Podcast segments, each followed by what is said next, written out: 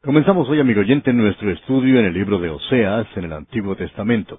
Oseas es el primero de una serie de doce libros a los cuales se les llama los profetas menores. A los profetas como Isaías, Jeremías, Ezequiel y Daniel se les llama los profetas mayores.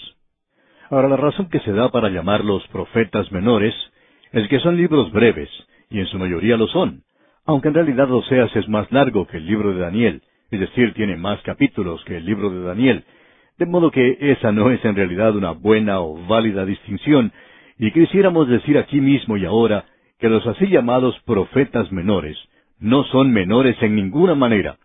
Todos ellos han anotado sus goles. Cada uno de ellos es una estrella en sí mismo, en el mensaje que traen. En realidad, algunos de los así llamados profetas menores son citados por los así llamados profetas mayores. Usted notará, por ejemplo, que en Jeremías 6.18 se hace tal cita. Ahora, los promotores del Evangelio social han usado mucho a estos hombres, a estos profetas menores, debido al hecho de que ellos eran extremadamente nacionalistas. Ellos trataron con el hecho de que el pueblo de Dios había quebrantado la ley de Dios, los diez mandamientos. Por tanto, está muy relacionado con las obras, las buenas obras. Por esa razón el liberalismo se ha especializado en esto y en realidad no ha captado el mensaje central. Vamos a notar esto cuando avancemos en nuestro estudio de esta profecía de Oseas. Ahora, al abrir este libro, usted notará que Oseas fue un profeta de lo que se llama el reino del norte, es decir, el reino de Israel, como se le distingue del de Judá en la división de los dos. El primer versículo del capítulo uno de Oseas dice, Palabra de Jehová que vino a Oseas, hijo de Beeri, en días de Usías, Jotam, Acaz y Ezequías, reyes de Judá, y en días de Jeroboam, hijo de Joás, rey de Israel. Él menciona aquí a los reyes en el norte y en el sur. Menciona más en el reino sureño de Judá, pero eso no quiere decir nada. Ellos son solo contemporáneos con Jeroboam en el norte y contemporáneos con Oseas. Y él enfatiza eso. Este es el tiempo en que él escribió. Este es el profeta que podemos comparar con Jeremías en el reino del sur. Jeremías es el profeta del pueblo del sur. Ellos iban a la cautividad y él vivió para verla. Oseas, por su parte, estaba en el reino del norte, y ellos fueron llevados cautivos a Asiria, y él vivió para verlo. Jeremías y Oseas, pues, tienen muchas cosas en común.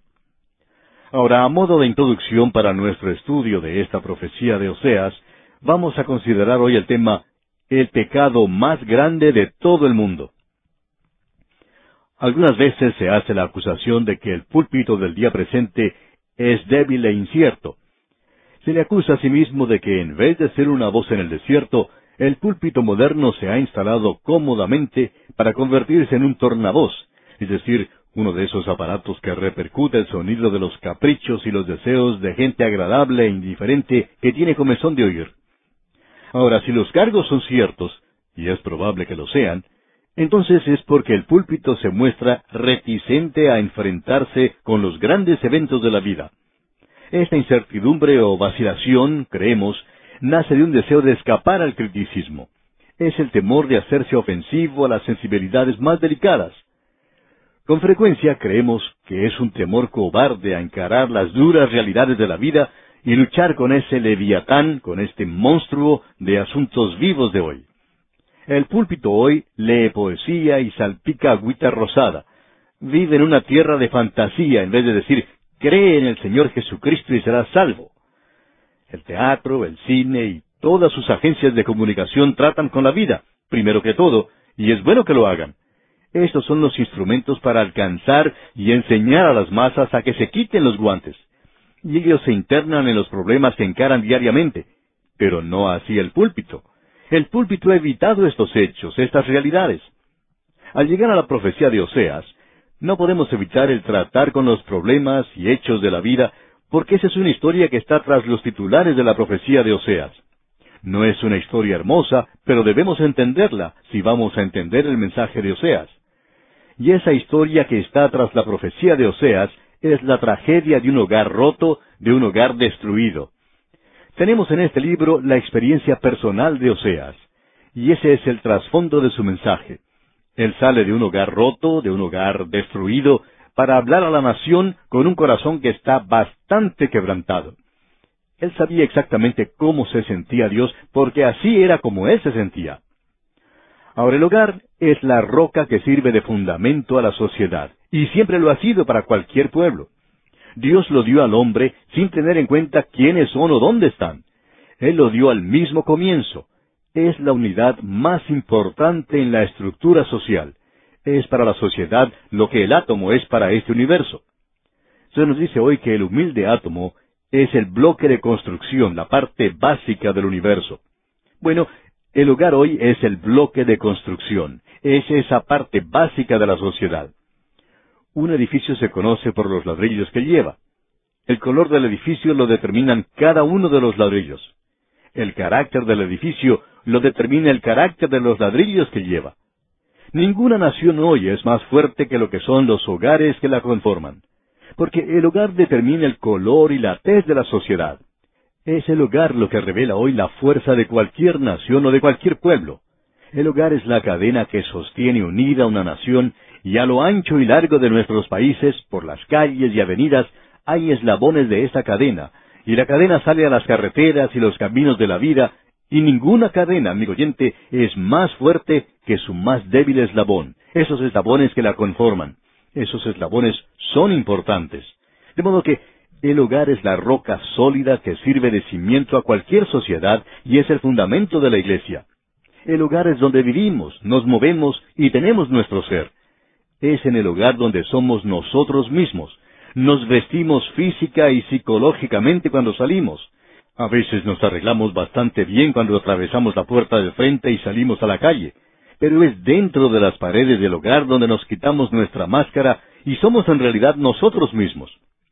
Debido a la posición estratégica del hogar, Dios ha colocado alrededor de él ciertas defensas para protegerlo. Y Dios ha puesto alrededor del hogar ciertas marcas, ciertas tremendas defensas, cierta protección, ciertos baluartes para poder proteger aquello que es tan importante. Bueno, tras el hogar, Dios se ha movido y ha tenido mucho que decir en cuanto a aquello que es el baluarte del hogar, es decir, el matrimonio.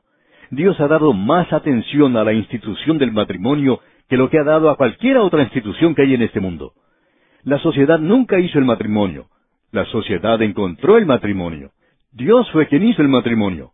Él fue quien lo dio a la humanidad y el matrimonio descansa sobre su directa palabra. Por tanto, lo que Dios juntó, no lo separe el hombre. Dios celebró la primera ceremonia matrimonial. Él entregó la primera novia. Él bendijo a la primera pareja. El matrimonio es más que meramente un contrato legal. Es más que un arreglo económico. Es más que solo una unión de dos seres que se aman mutuamente. Es un acto de Dios. Descansa sobre su más alta autoridad.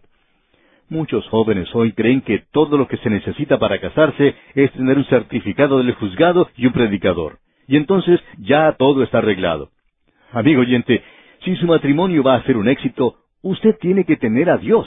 Dios tendrá que hacerlo. De otro modo, ese matrimonio estará encaminado al final, será un fracaso, se irá a pique. Dios ha dado un impelente a la raza humana para reproducirse dentro del marco del matrimonio, y eso es lo que hace el hogar. Él dice que los dos serán una sola carne. Antes de que el hombre saliera del jardín de Edén, Dios le dio esta institución y además de las pieles que Adán y Eva llevaban puestas, lo único que tenían era un certificado de matrimonio dado por Dios. Eso es todo. Esa es la única institución que salió del jardín del Edén. El matrimonio, amigo oyente, es una relación sagrada, es una unión santa. Recuerde usted que el apóstol Pablo en su primera epístola a los Corintios capítulo siete versículo treinta y seis dijo, No peca, que se case. El Nuevo Testamento resume la mente de Dios cuando dice en la epístola a los Hebreos, capítulo 13, versículo 4, honroso sea en todos el matrimonio. Por tanto, amigo oyente, el matrimonio no puede romperse por solo algún acto legal. No puede romperse por una simple explosión de mal genio. No puede romperse por voluntad propia.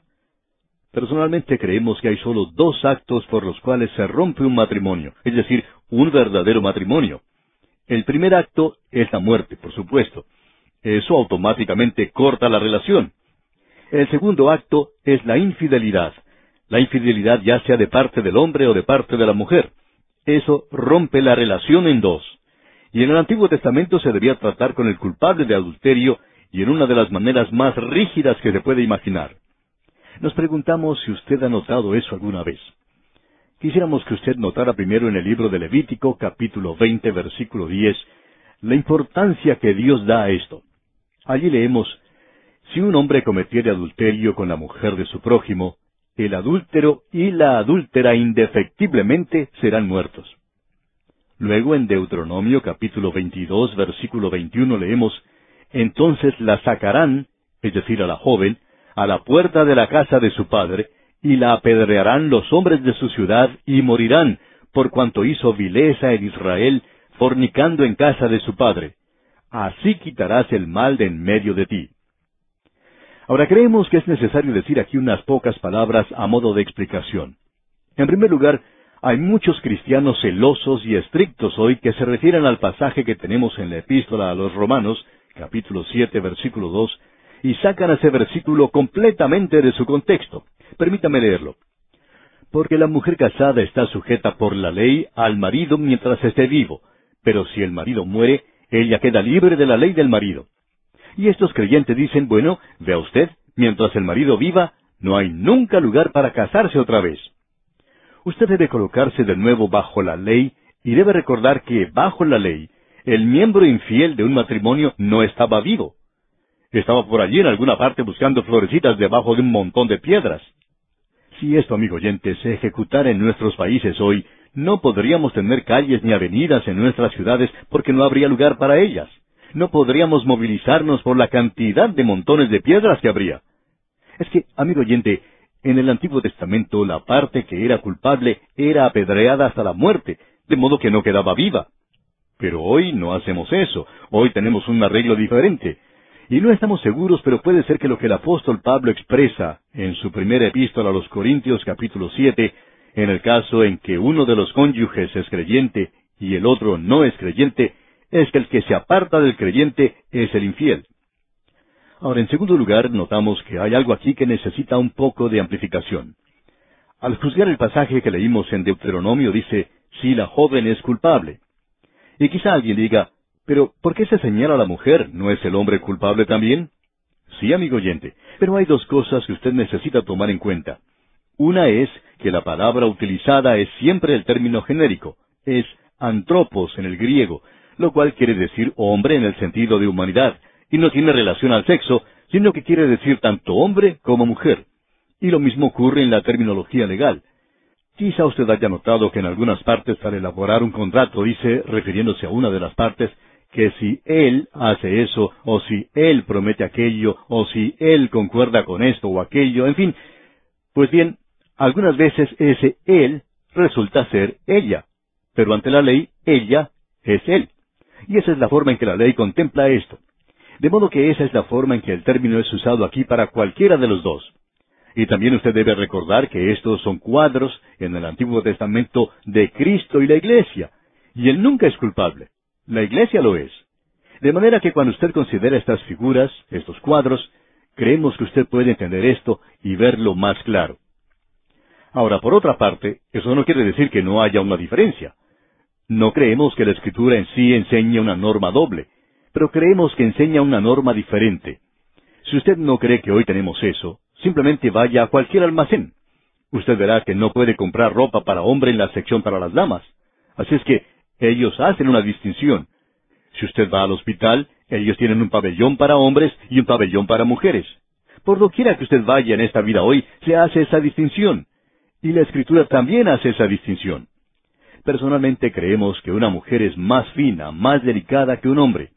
Esa es la razón por la cual cuando ella se vuelve mala, se vuelve peor. Cuando mi reloj se daña, lo llevo a un técnico, pero cuando se trata de mi automóvil, lo llevo a otro técnico, porque ellos son diferentes. Y una mujer es diferente a un hombre. Fue hecha más fina, más delicada que un hombre. Usted y yo hemos visto que hay niños que se sobreponen a las desventajas de haber tenido un padre que no supo ser buen padre, pero nunca hemos visto que haya niños que se sobrepongan a las desventajas de haber tenido una mala madre. La madre es el centro del hogar. Hace algún tiempo se le preguntó a una mujer si podía aceptar una posición en una iglesia, y ella rehusó hacerlo, presentando esta razón. Soy una misionera en una sala cuna, y allí hay tres pares de ojitos que me están mirando, y yo deseo dirigirlos hacia Dios. Permítanos decir, amigo oyente, que Dios puso a la mujer en el hogar y la hizo muy importante en ese lugar. Tal vez podamos aclarar esto un poco más, citando la definición que alguien hizo sobre lo que es una niña. Creemos que esta es una de las cosas más hermosas que se haya compuesto.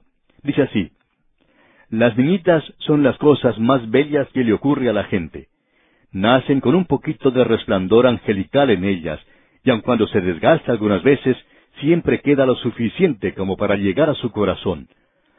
Aunque se sienten en el barro, o viertan lágrimas de enojo, o desfilen por la calle en los mejores vestidos de mamá, una niñita puede ser con más frecuencia más dulce y mejor que nadie más en el mundo. Ella puede sacudirse, zapatear y hacer toda clase de ruidos hasta alterarle los nervios a uno. Con todo, apenas uno abre la boca, ella se para allí, reservada, con esa mirada especial en los ojos.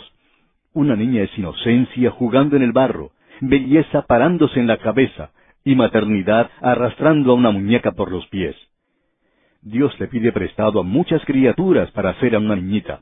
Él usa el trino de un ave, el chillido de un cerdo, la terquedad de una mula, las travesuras de un mono, la agilidad de un saltamontes, la curiosidad de un gato, la astucia de una zorra, la suavidad de un gatito, y para concluir, le agrega la misteriosa mente de una mujer.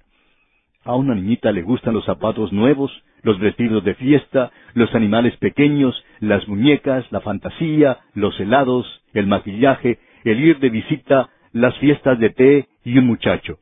No le interesan mucho los visitantes o los muchachos en general, o los perros grandes, o que le ayudan a bajarse, o las sillas derechas, o las verduras, o los vestidos para la nieve, o el quedarse en el patio del frente. Ella habla más alto cuando uno está pensando, se ve más hermosa cuando se le provoca, está más ocupada a la hora de acostarse, se queda más quieta cuando uno quiere mostrar que ella sabe algo, actúa con más coquetería cuando no debe en lo absoluto agotar la bondad de uno. Ella puede desarreglar su casa, su cabello, su dignidad, gastar su dinero, su tiempo y su genio, y ya cuando su paciencia está al colmo, su resplandor se deja ver, y uno queda perdido de nuevo. Sí, ella es un tormento que destroza los nervios, un paquetito ruidoso de travesura, pero cuando los sueños de uno se desmoronan y el mundo es un desorden, cuando parece que uno es casi un necio, después de todo, ella puede arreglarlo todo con solo subirse a sus rodillas y susurrar, Te amo más que a todos. Hermoso, ¿no le parece, amigo oyente? Amigo oyente, la profecía de Oseas es la historia de un hogar roto, de un hogar destruido. Es una historia de aquello que debe estar en contraste con el ideal de Dios en cuanto al matrimonio y a la condición de mujer. Ese es su mensaje, y esta es la forma en que Dios cuenta esta historia. Ahora ya estamos preparados para mirar a esta historia aquí en el libro de Oseas. Y aquí vamos a detenernos por hoy, amigo oyente.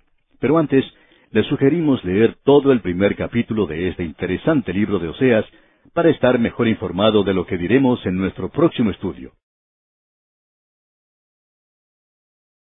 Continuamos hoy, amigo oyente, la introducción que estamos haciendo a este libro de Oseas y que no logramos concluir en nuestro programa anterior. Quisiéramos continuar hoy hablando sobre este profeta Oseas, pero deseamos pensar de él en relación con el profeta Jeremías. Como indicamos en nuestro programa anterior, Jeremías se levantó en realidad al mismo final del tiempo de la nación de Judá. Él predijo su cautividad y ellos fueron a la cautividad. Oseas es el profeta del reino del norte. Él profetizó mucho antes que Jeremías y dijo prácticamente lo mismo. Vamos a notar que la experiencia de estos hombres es muy similar en muchas maneras. Ambos hablaron con un corazón quebrantado. A Jeremías se le dijo que nunca se casara, se le mandó que no se casara. Él amaba a su nación y amaba a su pueblo, y él habló con un corazón quebrantado. El mensaje que dio rompió su corazón. Dios quería esa clase de hombre porque revelaba así cómo Dios se sentía hacia él.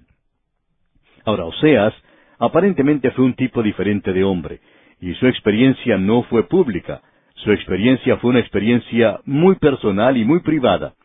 Él sale de un hogar roto, dividido, como veremos hoy. con lágrimas en sus ojos, fue ante la nación para contarles lo que le había ocurrido en su hogar. Y eso era exactamente lo que estaba ocurriendo allá en la nación. Él tenía el corazón quebrantado y sabía exactamente cómo se sentía Dios hacia esta gente. Usted va a descubrir aquí en esta profecía que el gran tema que él usa es el retorno hacia el Señor. Usted encuentra esto, por ejemplo, en el capítulo seis de Oseas, versículo uno, donde dice, Venid y volvamos a Jehová, porque Él arrebató y nos curará, hirió y nos vendará. La palabra volver ocurre quince veces en esta profecía. La palabra Efraín ocurre treinta y seis veces, y ese es el nombre, digamos, personal y tierno que Dios tenía para el reino del norte, aunque ellos se habían apartado a la idolatría. Ahora él menciona la apostasía. Ocurre tres veces en su profecía, y vamos a ver lo que la apostasía es en realidad. Esta es otra palabra que es muy mal entendida en la iglesia hoy. Y como vimos anteriormente, Jeremías también la mencionó. Oseas y Jeremías son los dos profetas que hablan en cuanto a la apostasía y una cura o un remedio para ella. Por tanto, lo que Jeremías fue para Judá en el tiempo de la cautividad del reino del sur, Oseas fue para Israel más de un siglo antes del tiempo de la cautividad del reino del norte. Ambos hablaron de una experiencia personal dolorosa. Hasta aquí, pues, la comparación que deseábamos hacer entre Oseas y Jeremías. Continuando ahora con nuestra introducción a esta profecía de Oseas, diremos que en el país de Efraín, en uno de los tantos pueblitos allí, un pueblito que no está en el mapa de este mundo, vivían dos jóvenes. Uno era un muchacho de nombre Oseas. La otra era una niña de nombre Gomer. Ellos se enamoraron, como ocurre siempre, cosa que se repite miles y miles y hasta millones de veces. No creemos que se esté forzando la imaginación al decir que se enamoraron locamente el uno del otro. Y luego, por alguna razón que no se registra, Gomer se volvió mala. Ella recurrió aún a la profesión más antigua que la humanidad conoce. Gomer había hecho las cosas que no debió haber hecho, y Oseas quedó con el corazón destrozado. La vergüenza inundó su alma y aunque tenía el recuerdo de la ley mosaica de llevarla ante los ancianos de la ciudad y hacerla apedrear, prefirió no hacerlo. Esto nos recuerda de otra historia que sucedió setecientos años más tarde en ese mismo país, cuando un hombre llamado José estaba comprometido con una señorita de nombre María. La única diferencia es que José estaba equivocado. El ángel tuvo que aparecerle para aclararle la situación. Pero este hombre Oseas estaba en lo correcto, ya que Gomer era culpable. Y es en este punto en particular donde se abre el libro de Oseas. Escuche ahora usted lo que dice el versículo dos del capítulo uno de esta profecía. El principio de la palabra de Jehová por medio de Oseas. Dijo Jehová a Oseas, Ve, tómate una mujer fornicaria e hijos de fornicación, porque la tierra fornica apartándose de Jehová. Ahora ha habido aquellos que han hecho esta declaración, que lo que tenemos aquí no es nada más que una alegoría, que esto en realidad nunca sucedió. Pero tenemos que decir que tal juego con la palabra de Dios la disuelve de modo que se hace algo inofensivo, sin importancia y hasta enfermizo. Permítanos decirle, amigo oyente, que esto es algo que realmente sucedió. Encarémoslo. Dios le ordenó a este hombre Oseas que quebrantara la ley de Moisés y que se casara con esta mujer. Él le dijo, Ve, tómala y cásate con ella. La ley decía, apedréala. Pero él dijo, Cásate con ella. Lo que Dios le ordenó a este hombre Oseas que hiciera, debió haberle causado que se rebelara en cada fibra de su cuerpo. Pero este hombre Oseas no objetó. Él obedeció a Dios entera, completa e implícitamente, y fue y tomó a Gomer en santo matrimonio. Él le dio su nombre, y ella entró en su hogar. Escuche usted lo que el apóstol Pablo dice al hablar de esto en su primera carta a los Corintios capítulo seis, versículo dieciséis. ¿O no sabéis que el que se une con una ramera es un cuerpo con ella? Porque dice, los dos serán una sola carne. Amigo oyente, en ese pueblito el ritmo del chisme verdaderamente se aceleró. Esa casa de Osea se convirtió en una isla desierta en medio de un mar de criticismo. Era una sala de aislamiento de la sociedad local, Un caso de lepra en un hogar no habría roto el contacto más efectivamente que esto que había ocurrido. Imagínese, este hombre casándose con esta mujer. Luego vinieron los hijos. Les nacieron tres. Permítanos darle este significado aquí. Jezreel fue el primero. Su nombre significa Dios esparcirá y Dios vengará. Dios le dijo a Oseas que la referencia era directamente a la casa de Jehú, quien había llevado a cabo las instrucciones de Dios y había destruido la casa de Acab, pero lo había hecho en odio y con gran venganza personal. Y Dios dice, yo juzgaré. Pero luego dijo, esparciré a Israel, pero habrá misericordia en mi juicio. Luego nació una niña, a quien Dios dijo que se le diera el nombre de Loruama, y que significa ella nunca conoció la compasión de su padre. Ahora eso no quiere decir que ella fuera huérfana, significa que ella no conoció quién era su padre. Esta mujer había comenzado a volverse mala otra vez. Dios está diciéndole a esta gente del reino del norte, en el día de Oseas, que ahora se ha apartado a la idolatría. Ustedes no conocerán mi compasión porque yo no soy su padre. Y eso nos trae al último hijo. ¿Qué historia la que tenemos aquí, amigo oyente? Loami es el nombre de este último niño varón. Su nombre significa no son mi pueblo. Ahora, si usted desea ponerlo en singular, quiere decir no es mi hijo. Oseas dice, yo no sabía en cuanto al segundo, pero yo sé en cuanto al tercero, porque yo no soy el padre y él no es mi hijo. ¿Qué mensaje, amigo oyente? ¿Qué mensaje para ese día y qué mensaje para este día? El liberal de hoy dice, todos son hijos de Dios.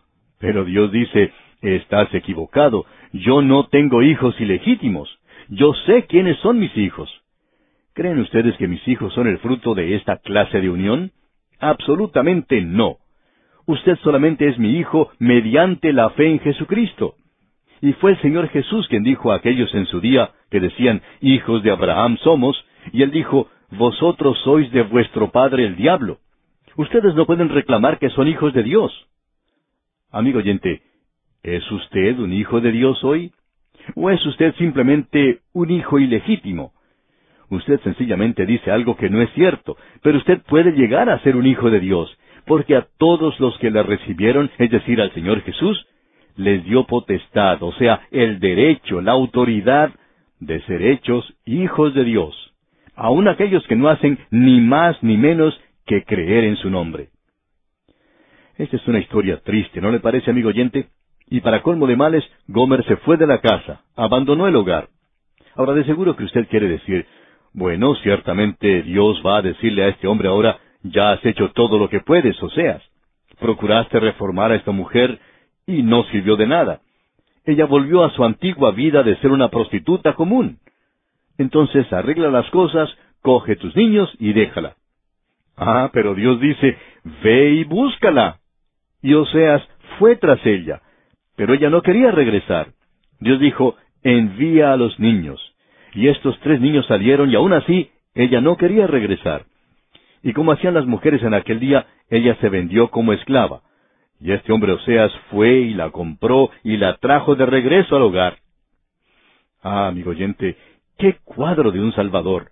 Él nos creó y nosotros le pertenecemos, pero luego somos culpables de salir y dar todo nuestro afecto, nuestro tiempo al pecado y al mundo. Y en medio de todo eso, cuando éramos aún pecadores, Él vino y nos compró con un precio, estando en esa horrible condición, para poder hacernos sus hijos legítimos, sus amados. Ahora aquí, en este punto en particular, quisiéramos poder decir que cuando ella regresó, que se volvió una esposa fiel. Pero no podemos decir eso. No lo sabemos. El libro nos deja en duda. Pero sabemos esto. Este hombre salió de un hogar cicatrizado por la vergüenza. Este hombre fue ante una nación con un corazón que estaba quebrantándose. Este hombre tenía un mensaje en el cual había fuego. Él se paró ante esta nación con un corazón quebrantado y tenía una tristeza tal que era intolerable. Lágrimas quemantes corrían por sus mejillas y él denunció a la nación de Israel y dijo, Habéis sido infieles a Dios. Yo sé cómo Dios se siente. Yo me siento de la misma manera habéis quebrantado el corazón de Dios. ¡Qué cuadro! Él denunció a la nación, declaró un veredicto de culpabilidad por el crimen de todos los crímenes. Lo dijo con simpleza, pero lo dijo específicamente que este pecado era tan negro como pudiera ser y que Dios lo castigaría. Él dijo que esta nación que había conocido a Dios, esta nación a la cual Dios había redimido de la tierra de Egipto, esta nación de la cual Dios podía decir, habéis visto lo que hice a los egipcios, cómo os saqué, cómo os llevé sobre alas de águila y os traje a mí mismo, y luego ellos dan la vuelta y se fabrican un becerro de oro y no habían aprendido su lección sobre eso, porque en este mismo momento, en el reino del norte, habían fabricado dos becerros de oro, y el pueblo se había apartado del Dios vivo y verdadero. Dios dijo, Ustedes han sido infieles, están jugando a la ramera, se han apartado de mí. Ustedes me pertenecen, yo les he redimido, pero ustedes pecaron. Este pecado es lo peor en el mundo. Ahora sabemos que hay personas que dirán, Creo que la incredulidad es el pecado más grande. Amigo oyente, permítanos decirle que en un sentido, la incredulidad es el pecado más grande. Si hay algún pecado que sea imperdonable, ese es la incredulidad. Pero eso no es un acto, es un estado, y todos nacemos en ese estado de rebelión contra Dios. Estamos en eso. Pero gracias a Dios, ese pecado es perdonable. Cristo murió para que cuando usted y yo ejercitáramos la fe, la fe en Jesucristo, entonces Él pudiera salvarnos. Y este pecado es perdonable. Pero la incredulidad es algo terrible, y no hay remedio para el que continúe en incredulidad. Porque el remedio es confiar en Cristo, y cuando continuamos en incredulidad, rechazamos el remedio. Luego, hay quienes le dicen a uno hoy que el mayor pecado es el pecado contra la luz. Bueno, eso se acerca un poco más. Para ser perfectamente francos con usted, amigo oyente, no creemos que haya hoy algo que sea tan malo como el pecar contra la luz. Permítame hacer esta declaración. Yo preferiría diez mil veces más ser un otentote en la parte más oscura de África que el estar sentado en una iglesia y volver la espalda al Señor Jesucristo. Hay gente que argulla y discute con uno en cuanto a lo que va a suceder al otentote, pero nadie puede arguir, basándose en la palabra de Dios, en cuanto a lo que sucederá al hombre que peca contra la luz. Ese es un gran pecado, el haber oído el Evangelio y continuar indiferente o rechazarlo completamente. Y usted, amigo oyente, no puede ir a la presencia de Jesucristo y decir que nunca escuchó que Él murió por usted y que usted debe confiar en Él para ser salvo. Hay gente que entrará en su presencia y dirá eso. Pero ese, amigo oyente, no es el pecado más grande. ¿Cuál es entonces el pecado más grande de todos? El pecado más grande de todo el mundo es el pecado contra el amor. Es el peor pecado. No puede haber otro peor. Este es el mayor de todos, y ese es el mensaje de Oseas. Gomer no era solamente culpable de romper el voto matrimonial, lo cual es ya suficientemente malo, sino que ella pecó contra aquel que la amaba. El pecado en su peor expresión. Amigo oyente, el pecado contra el Dios y el Salvador que le ama a usted es peor que el animismo y el animalismo del mundo pagano. El pecado de hoy es nada comparado con el pecado de aquellos que pecan contra el amor de Dios. Es más profundo y más oscuro que la inmoralidad del bajo mundo y que el demonismo del mundo de los espíritus. O sea, sabía lo que era el pecado y sabía lo que era el amor. Y el pecado contra el amor hace la carga más pesada para el pecador. Israel conocía el amor de Dios, como ninguna otra nación lo conocía. Solo a ustedes, dijo Dios, entre todas las naciones del mundo, solo a ustedes he revelado esto, este pecado. Pero gracias a Dios, Él va a triunfar. Para terminar, amigo oyente, permítanos destacar tres versículos de esta profecía de Oseas que cuentan la historia de Dios. El primero se encuentra en el capítulo cuatro de esta profecía de Oseas, versículo diecisiete, que dice, Efraín es dado a ídolos, déjalo. Ahora Efraín es Israel. Y esos son los cargos, la acusación, adulterio espiritual. Luego note usted la gran pasión latente de un Dios infinito en Oseas capítulo once versículo ocho, donde leemos, ¿Cómo podré abandonarte, oh Efraín? ¿Te entregaré yo, Israel? Dios dice, yo no puedo abandonarte, te amo demasiado. Y esa es la razón por la cual él le dijo a Oseas que volviera y trajera a esa mujer una segunda y una tercera vez. Él le dijo, Oseas, tú tendrás que saber cómo me siento yo. Ve a Israel. Luego, el tercero y último versículo que deseamos destacar se encuentra en Oseas capítulo 14 versículo 8, donde leemos, Efraín dirá, ¿qué más tendré ya con los ídolos? Yo lo oiré y miraré, yo seré a él como la haya verde, de mí será hallado tu fruto. Esa es la victoria, y Dios va a obtenerla. Habrá un día cuando Israel se apartará de los ídolos y volverá a Dios.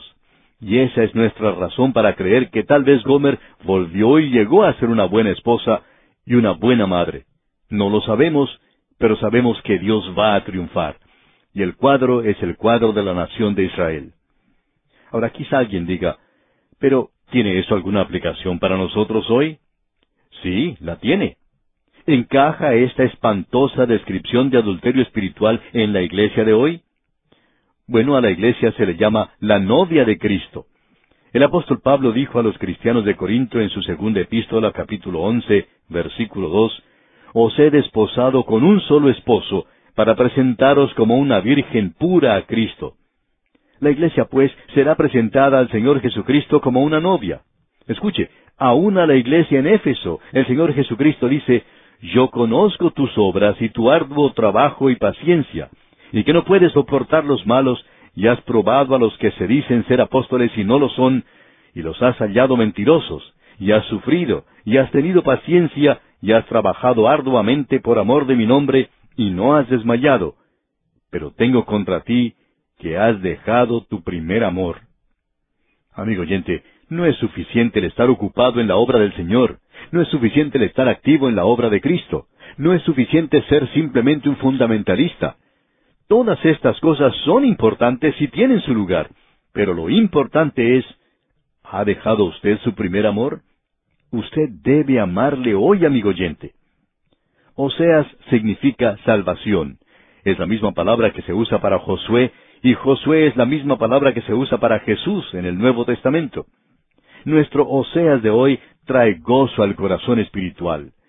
El cuadro que se da en Apocalipsis capítulo 17 es el cuadro más espantoso en la Biblia. Es el cuadro de una iglesia llamada la Gran Ramera, Babilonia la Grande. Y esa es la forma en que va hoy la iglesia organizada. Ahora, ¿cuántos están cubriendo su frustración, su falta de experiencia espiritual, la realidad, estando siempre ocupados? Nada más que una agitación nerviosa, pero en lo profundo de su corazón no pueden decir, yo le amo, soy fiel a él. Con lágrimas candentes hoy, él acusa a la iglesia de ser tibia. Y Dios se compadece del hombre que está casado con una mujer tibia. Dios se compadece de nuestro Salvador hoy, unido a una iglesia que es solo tibia. Ah, dice él, ojalá fueras de un corazón de oro, ojalá estuvieras enamorada de mí, ojalá que te interesaras por mí, por sobre todas las cosas. Eso es lo que Él dice. Permítanos ser bastante personales, amigo oyente. ¿Qué en cuanto a usted? ¿Se ha interpuesto alguna nube entre su alma y el Salvador? Eso le apartará de Él. En cierta ocasión, una persona estaba cruzando la calle y se detuvo en medio de la calle e hizo una oración. Cuando llegó al otro lado, un amigo le preguntó, ¿qué era lo que estabas haciendo? Orando en medio de la calle.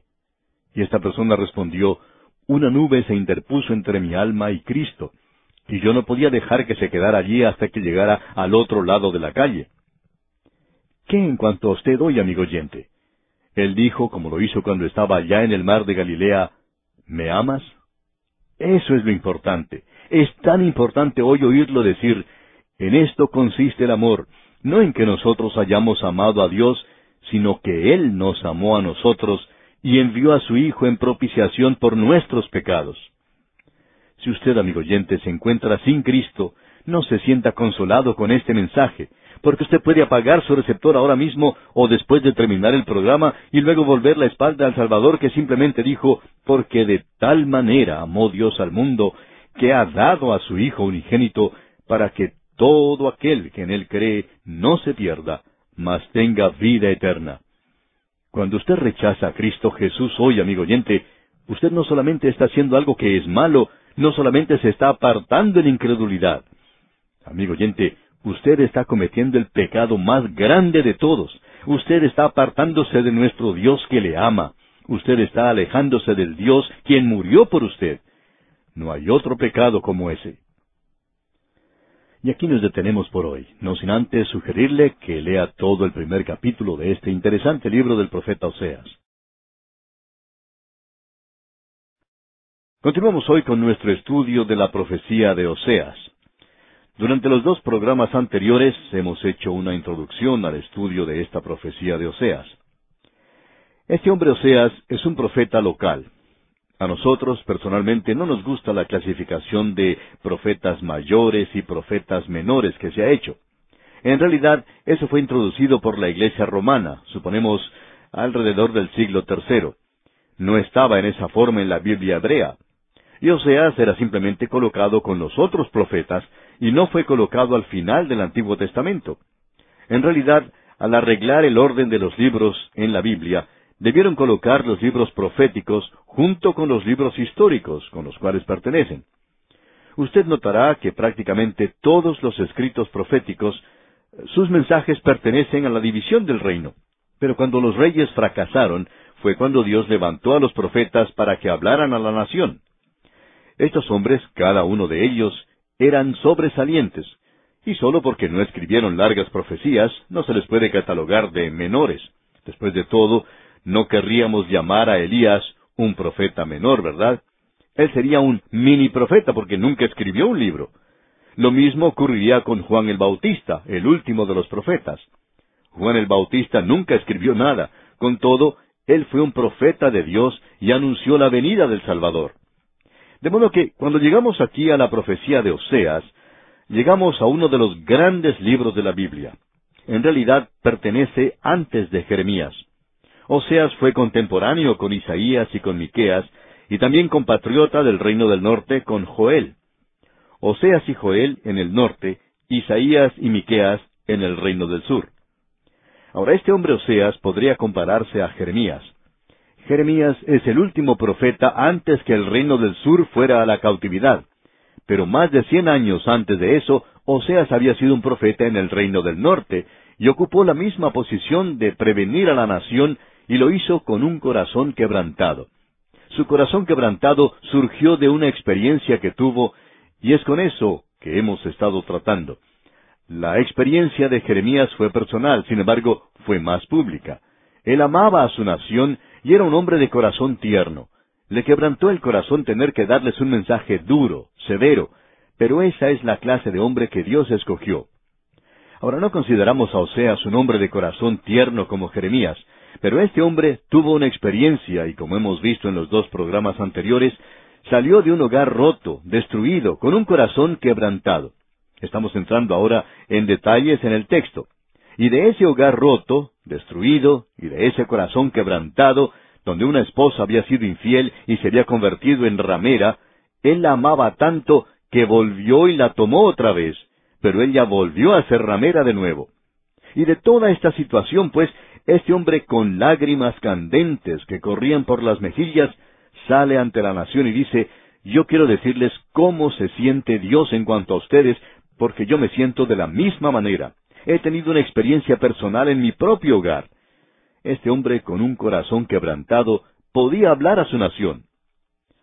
Ahora, con eso en mente, veamos aquí por unos pocos momentos el bosquejo que hemos hecho de este libro. Es un bosquejo muy simple, en realidad solo tiene dos divisiones mayores. Tenemos aquí catorce capítulos, en realidad más que lo que tenemos allá en el libro de Daniel, pero le llamamos a este un profeta menor. Tenemos, pues, en los primeros tres capítulos aquello que es personal, y es Gomer, la esposa infiel del profeta. Es el escándalo de su hogar y el chisme de la ciudad lo que tenemos en los primeros tres capítulos. Tenemos luego lo profético, y entonces es el Señor y la nación infiel de Israel desde el capítulo cuatro hasta el capítulo catorce. Llegamos pues ahora al capítulo uno, al matrimonio de Oseas y Gomer, una ramera. Veamos el versículo uno. Palabra de Jehová que vino a Oseas, hijo de Beeri, en días de Usías, Jotam, Acaz y Ezequías, reyes de Judá, y en días de Jeroboam, hijo de Joás, rey de Israel. Ahora los primeros eran los reyes del sur, en este tiempo en particular. Los otros eran los reyes del norte. No se los puede tener peor que lo que tenemos aquí en cuanto a los reyes en el reino del norte. Se nos da ahora el tiempo. Leamos la primera parte del versículo dos. El principio de la palabra de Jehová por medio de Oseas. Esta es la forma en que el Señor se acercó al profeta, y tenemos aquí algo que nos hace estremecer. Continuemos leyendo el versículo dos. Dijo Jehová a Oseas, Ve, tómate una mujer fornicaria e hijos de fornicación, porque la tierra fornica apartándose de Jehová. Como hemos dicho en otras ocasiones, recomendamos altamente la Biblia anotada de Scofield. Y algunas personas creen que los que usamos y recomendamos la Biblia anotada de Scofield sentimos como si las notas fueran inspiradas. Pero ese no es el caso, amigo oyente, y para probarlo, permítanos leer una declaración que ha hecho el doctor Scofield con respecto a este versículo, con la cual no estamos de acuerdo. Dice el doctor Scofield, Dios no le ordenó a Oseas que tomara una esposa inmoral, sino que le permitió llevar a cabo su deseo de casarse con Gomer y le previno que ella sería infiel y usó esta triste experiencia del profeta como base para la presentación del mensaje en cuanto a la relación de Dios con Israel. Hasta aquí la declaración del doctor Scofield. Ahora consideramos que esta es una manera muy bonita de zafar a Dios del anzuelo. Pero no es necesario zafar a Dios del anzuelo, amigo oyente. Él tomó completa responsabilidad por esto. La forma en que lo entendemos nosotros es esta. El Señor le dijo a Oseas, ve. Cuando yo era niño y mis padres me decían, ve a algún lugar, ve a la tienda, ve a la escuela, siempre interpreté eso como una orden. Y somos de la opinión que esto aquí no es solo un permiso, es una orden, porque este hombre Oseas, como vimos en la introducción, era un joven allá en el reino del norte, probablemente en el país de Efraín, donde conoció a esta hermosa muchacha, y se enamoró locamente de ella, pero ella se volvió ramera. Naturalmente él quería dejarla de lado. Él sí quería casarse con ella, pero no se atrevía a hacerlo en ese pueblito. Por otra parte, la ley mosaica decía que ella tenía que ser apedreada. Pero Dios dice, ve y cásate con ella. Dios en realidad está pidiéndole a Oseas que quebrante la ley mosaica. Ahora alguien quizá diga, pero eso es terrible. No, amigo oyente, no lo es cuando Dios dice que lo haga. Dios le dijo, Oseas, tú estabas enamorado de ella, ahora tú quieres dejarla de lado. Yo no quiero que tú la dejes de lado, yo quiero que tú te cases con ella. Entonces Oseas dijo, ella es mujer fornicaria, ella se ha vuelto ramera e hijos de fornicación. Aparentemente hay un registro de eso en su familia, y entonces él va a aclararle a Oseas al principio cómo él va a usar esto en la vida de este profeta. Él dijo, porque la tierra, o sea el reino del norte en este caso, fornica apartándose de Jehová.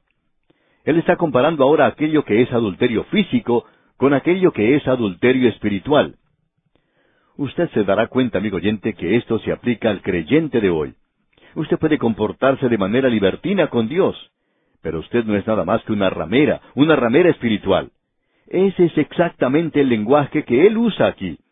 Dios usa un lenguaje bastante claro, y quisiéramos que el púlpito de hoy fuera un poco más fuerte de lo que es.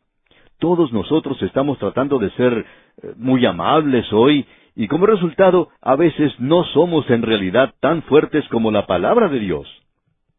Ahora los versículos tres y cuatro de este capítulo uno de Oseas dicen, Fue pues, y tomó a Gomer, hija de Diblaim, la cual concibió y le dio a luz un hijo. Y le dijo Jehová, Ponle por nombre Jezreel, porque de aquí a poco yo castigaré a la casa de Jehú por causa de la sangre de Jezreel, y haré cesar el reino de la casa de Israel. Podemos ver de inmediato que no solo el matrimonio, sino también los hijos van a presentar aquí un verdadero mensaje espiritual para la nación de Israel. Ahora, Jezreel es el nombre del hijo y significa Dios esparcirá, y Dios vengará la sangre de Jezreel. Jezreel es también el nombre de una ciudad. Aquellos que han ido a Israel han tenido la oportunidad de visitar las ruinas de esa ciudad. Este es también el nombre de un famoso valle que hoy se llama Armagedón o el Valle de Esdraelón. Tiene una larga historia sangrienta. En efecto, todavía la tiene y la tendrá en el futuro. Ahora él dice aquí que va a esparcir al reino del norte. Recuerde usted que los hijos de Isaías también tenían un mensaje espiritual para la nación. En la primera parte del versículo seis leemos Concibió ella otra vez, y dio a luz una hija. Y le dijo Dios, ponle por nombre Loruama. Ahora, ¿qué significa Loruama? A propósito, si usted tiene muchas hijas en su familia y está esperando la llegada de otra, y no encuentra nombres, permítanos hacerle alguna sugerencia. ¿Qué le parece el nombre Loruama? Sin embargo, no creemos que usted desee usar este nombre debido a que significa no compadecida. Esto también tiene un mensaje. Dios no mostrará más misericordia sobre la casa de Israel. Esto tiene un tremendo mensaje. Veamos ahora el versículo seis completo. Concibió ella otra vez y dio a luz una hija. Y le dijo Dios, ponle por nombre Loruama, porque no me compadeceré más de la casa de Israel, sino que los quitaré del todo. Siempre ha habido la pregunta de si es posible que una persona se pase de la línea y que la gracia de Dios no pueda alcanzarla. Siempre hay aquella creencia de que nadie podría jamás pasarse de esa línea. Y hay quienes creen que uno no puede pasarse de esa línea.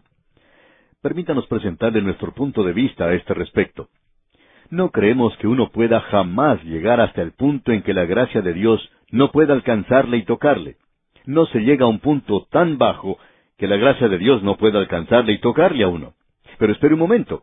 Uno puede continuar pecando frente a la gracia y a la misericordia de Dios, continuar descendiendo y continuar apartándose de Dios como esta gente lo había estado haciendo, y llega la hora en que uno se pasa del límite. Pero eso no quiere decir que la gracia de Dios no pueda alcanzarle, sino que no habrá nada en uno que la gracia de Dios pueda agarrar. Permítanos referirnos a una ilustración que ya hemos utilizado recientemente. En cierta ocasión, una señora deseaba que su pastor fuera a visitar a su esposo enfermo, que estaba moribundo. El pastor fue a verle y le presentó el Evangelio. Eso era lo que la señora deseaba. Este hombre era una persona muy cortés y escuchó con atención todo lo que le dijo el pastor. Al final, dirigiéndose al pastor, le dijo, Pastor, sabe que yo diría que sí, aceptaría a Cristo como mi Salvador. En efecto, voy a hacerlo. Pero, dijo él, quiero decirle que yo he jugado y he obrado ligeramente con Dios toda mi vida. He pasado al altar como veinticinco veces. He prometido serle fiel y luego he dado la vuelta y nunca he sido sincero. Yo voy a ser honesto con usted. Yo no puedo decirle ahora mismo, cuando le digo que acepto a Cristo, si soy sincero o no. Y todo lo que el pastor podía hacer en el funeral de este hombre era decirse para sus adentros, Oh Dios mío, espero que él haya sido sincero, espero que en realidad tuvo el propósito de hacerlo, espero que la gracia de Dios le haya alcanzado y le haya tocado.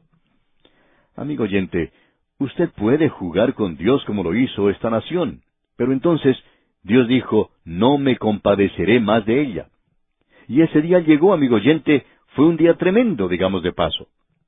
Ahora el versículo siete de este capítulo uno de Oseas dice, Mas de la casa de Judá tendré misericordia, y los salvaré por Jehová su Dios, y no los salvaré con arco, ni con espada, ni con batalla, ni con caballos, ni jinetes. Dios dijo, todavía no estoy listo para juzgar a la casa de Judá. ¿Por qué? Bueno, por amor de David.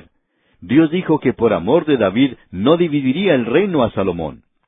Él dijo una y otra vez que por amor de David él salvaría al reino del sur.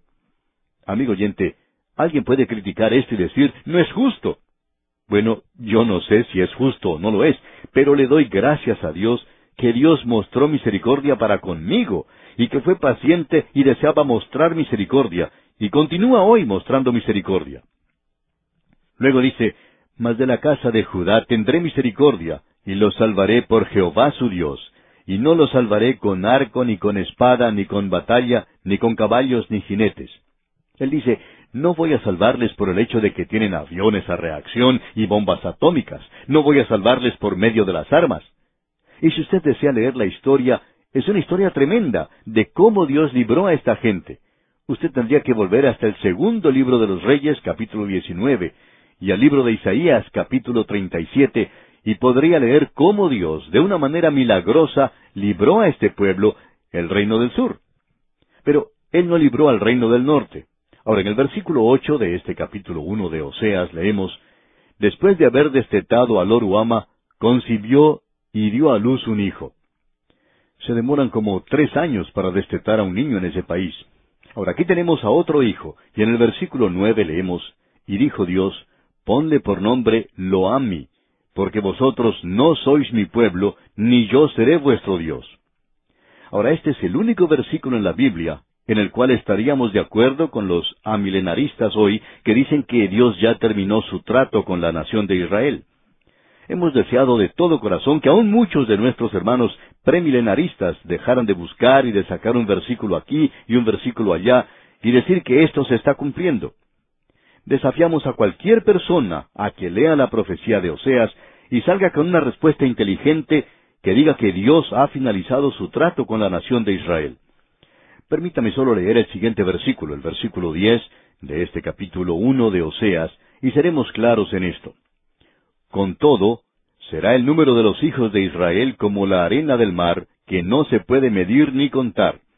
Y en el lugar en donde les fue dicho, Vosotros no sois pueblo mío, les será dicho, Sois hijos del Dios viviente. Ahora eso es algo maravilloso. Ellos han sido diezmados una y otra vez por la persecución. Aquí tenemos una profecía maravillosa de que Él va a aumentar su número. Y Dios, amigo oyente, no ha finalizado su trato con ellos.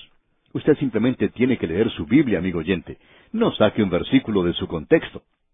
Ahora, en el versículo once de este capítulo uno de Oseas leemos, Y se congregarán los hijos de Judá y de Israel, y nombrarán un solo jefe, y subirán de la tierra, porque el día de Jezreel será grande. Ellos no tienen esto hoy. No todos están de acuerdo con el gobierno que tienen. Qué maravillosa profecía es esta que tenemos aquí, amigo oyente. Llegamos ahora al capítulo dos del libro de Oseas, y el primer versículo dice, Decid a vuestros hermanos, Ami, y a vuestras hermanas, Ruama. Es decir, que ahora ustedes son compadecidos y ustedes son pueblo mío. Dios no ha finalizado aún su trato con la nación de Israel, amigo oyente. Vamos a desarrollar esto en más detalle cuando lleguemos al capítulo tres. Pero hay mucha gente hoy que dice que el retorno presente de la nación de Israel a esa tierra es el cumplimiento de la profecía del Antiguo Testamento. Estamos en total desacuerdo con ese punto de vista. No es el cumplimiento de la profecía del Antiguo Testamento. Y vamos a ver esto, Dios mediante, en nuestro próximo programa. Creemos que vamos a llegar a este punto en nuestro próximo programa. Si no llegamos hasta allí, de todas maneras, vamos a estudiarlo muy pronto. Por hoy vamos a detenernos aquí, amigo oyente. En nuestro programa anterior pasamos también rápido por la última parte del capítulo uno y el primer versículo del capítulo dos de este libro de Oseas. Tenemos aquí declaraciones que son muy destacadas, por cierto. Por ejemplo, podemos mencionar los versículos diez y once del capítulo uno y el versículo uno del capítulo dos. Lo que tenemos aquí en realidad son cinco profecías en relación con la nación de Israel. En primer lugar, nos habla de que habrá un lamento en la población de la nación de Israel, y debemos destacar que varias ocasiones esta nación había sido casi exterminada como pueblo de la faz de la tierra. Pero hoy aún continúa como nación y como pueblo. Eso que tenemos aquí es para el futuro, una gran bendición que se promete para el futuro. Luego se indica algo de una manera muy clara. Dice, y en el lugar en donde les fue dicho, vosotros no sois pueblo mío, les será dicho, sois hijo del Dios viviente.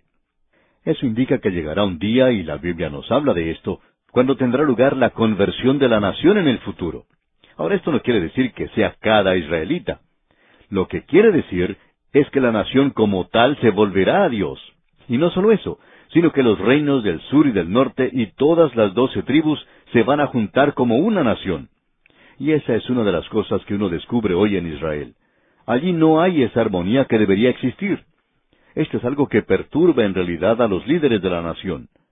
Pero llegará un día cuando todos se van a unir, y bajo un solo líder, que por supuesto será el Mesías hoy están divididos en muchos partidos. Por cierto que están divididos en gran manera. Ahora, en el versículo uno del capítulo dos de Oseas leemos, Decid a vuestros hermanos, Ami, y a vuestras hermanas, Ruama.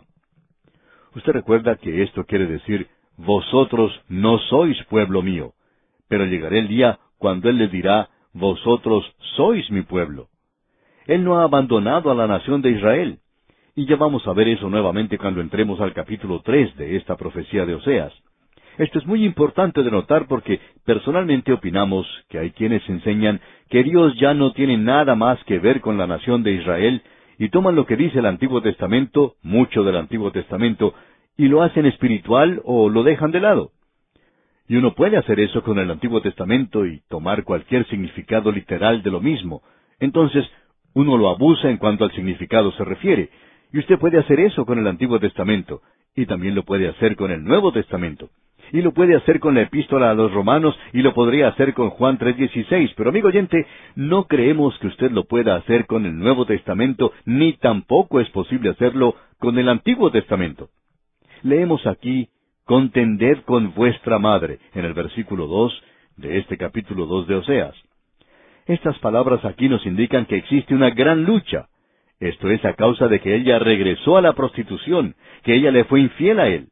Es por eso que leemos en el versículo dos y también en el versículo tres, escuche usted, Contended con vuestra madre, contended, porque ella no es mi mujer, ni yo su marido.